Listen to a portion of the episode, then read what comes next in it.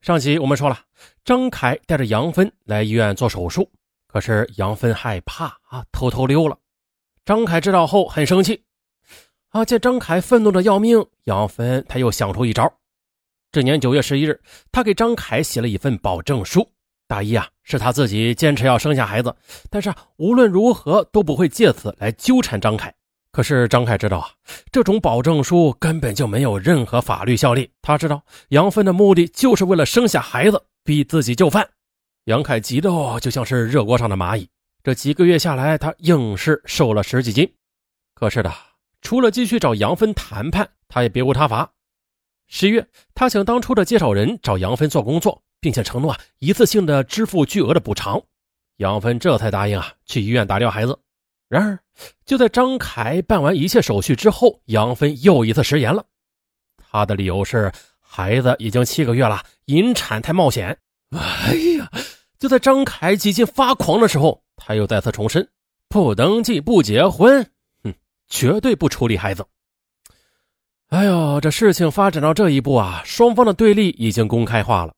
只是杨芬仍然抱有幻想，并对张凯软硬兼施般的求和。你说？我哪一点配不上你？我这么爱你，所做的一切都只是为了想嫁给你而已。这个要求过分吗？但是任凭杨芬如何告白，张凯就是铁了心啊，不肯被他肚子里的孩子要挟。杨芬不断的向张凯施压，张凯也不断的反抗，双方的矛盾几近白热化。一次，两人刚见面呢，就发生了激烈的争吵，杨芬差点挺着大肚子和张凯打起来。此次冲突之后，两人很长时间也就没有再见面，却把战场又搬到了手机上各自通过短信对对方展开恶毒的攻击、辱骂、威胁，以此发泄内心的愤怒。比如，通过手机短信，张凯直斥杨芬是个下三滥、不要脸的低素质女人，而杨芬则骂他是公务员队伍中的流氓，以谈对象为由玩弄女孩，自作孽不可活。事已至此，杨芬也知道。他和杨凯走到一起的希望，那是越来越渺茫。如果说此前呢，他对爱情和婚姻还有一份幻想的话，那么现在则完全演变成恨了，以及啊骨子里边一股强烈的不服输的较劲儿。而张凯也清楚啊，辱骂发泄不能解决实质性的问题，因为杨芬一直威胁他要找领导。走投无路之下，他只好放下面子，主动的向分管副厅长报告了自己与杨芬的恋爱纠葛。副厅长震惊之余，叮嘱他一定要慎重处理此事。二零一零年一月十五日，杨芬经历非同寻常的十月怀胎，产下一子。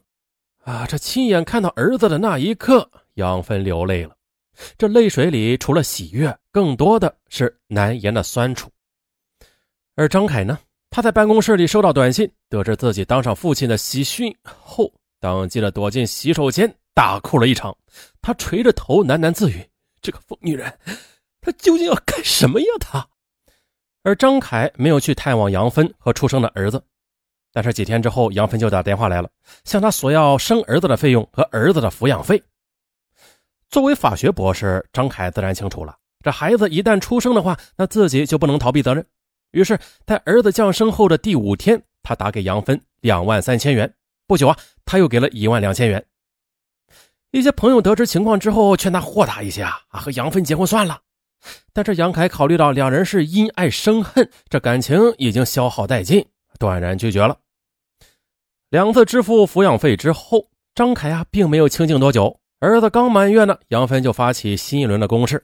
这次啊，他不是为了钱，而是要为儿子向张凯讨要名分。杨芬软硬兼施，逼着张凯为他办理结婚登记。并且啊，称领完证给儿子上完户口之后啊，他就主动的与张凯离婚。张凯被纠缠的没有退路了，只好怀疑孩子并非亲生的，由此来加以回绝。岂料如此一来，杨芬的底气更足了啊！我们一起带孩子去做亲子鉴定吧。如果儿子不是你的，那我绝对不纠缠你。二零一零年三月中旬，张凯和杨芬带着孩子来到上海的司法鉴定科学技术研究所。办理了鉴定手续，并且当场的采了血样。两周后，鉴定报告出炉了，张凯确系杨芬所生之子。目睹了这份权威结论，杨芬笑了，而张凯却一言不发。张凯明白，儿子是无辜的，啊，也的确需要一个合法身份。基于这种考虑，加上杨芬为儿子上完户口就主动离婚的承诺，五月十九日，张凯违心的与杨芬到鼓楼区民政局登记结婚了。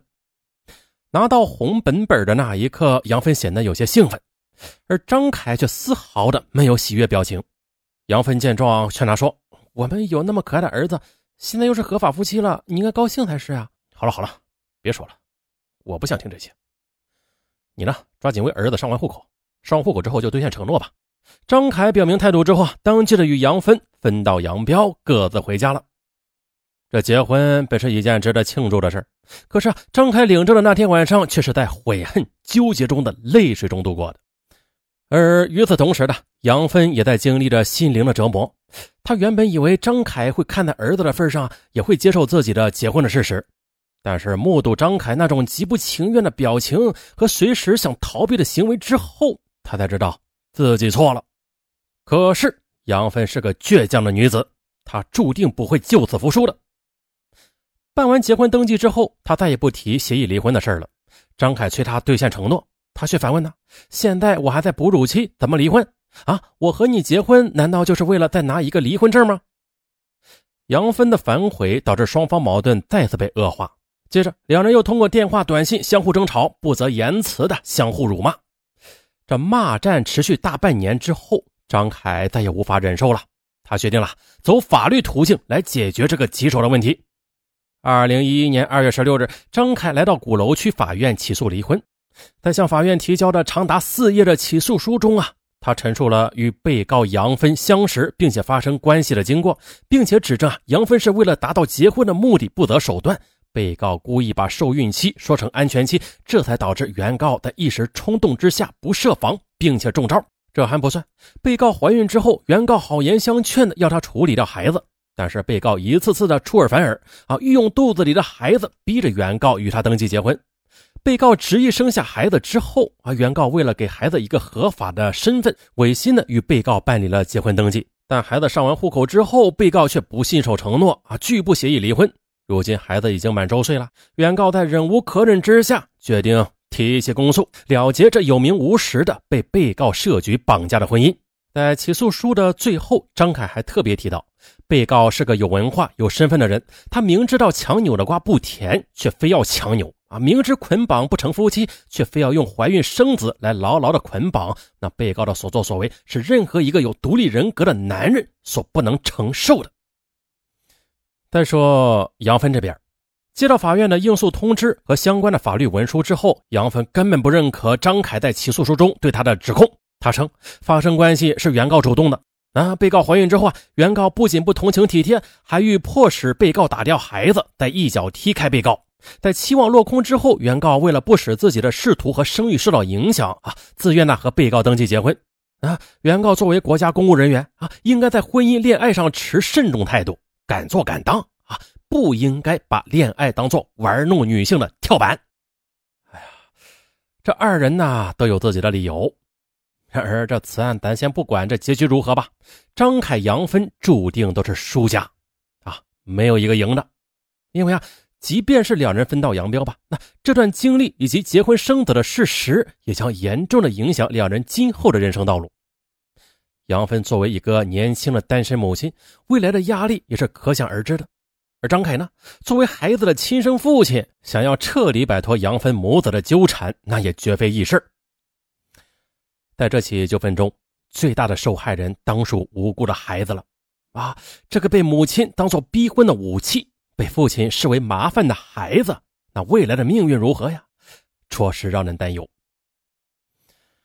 如今，这剩男剩女已经成为一个日益突出的社会现象了啊！那上文的周边的朋友也有啊，不管男的女的，不管你别说，大部分还都是年轻的时候挑花了眼了啊，最后把婚姻的这个年龄给耽误了。那耽误了咋办呀？啊，各种压力便促使这些大龄的青年把结婚当成人生的头等大事因为这种焦灼的恨嫁心理，有人降低标准，草草找一个对象了事了。啊，还有人呢，不顾彼此是否合适，是否有感情基础啊，就抱着完成任务的心态仓促结婚啊。更有人抛弃人格尊严，甚至无视道德法律，不择手段的逼婚啊。杨芬的失败婚姻告诉我们，这婚姻绝非是一张结婚证就可以保障的。任何冲动的、非理性的选择都会给未来的生活埋下祸根。在这里呢，还要提醒天下所有的大龄未婚的男女青年：急嫁有风险，结婚需谨慎。即便是被剩下来的啊，那也要理性的对待择偶和婚姻。好了，本期案件到此结束啊，咱们下期不见不散。别忘了点赞、留言、转发、打 call 啊！感谢大家，拜拜。